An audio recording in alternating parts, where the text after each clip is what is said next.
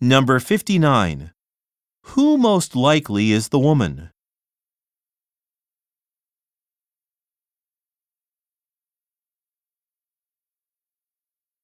Number 60.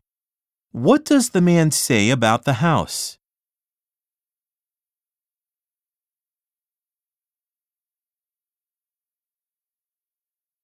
Number 61.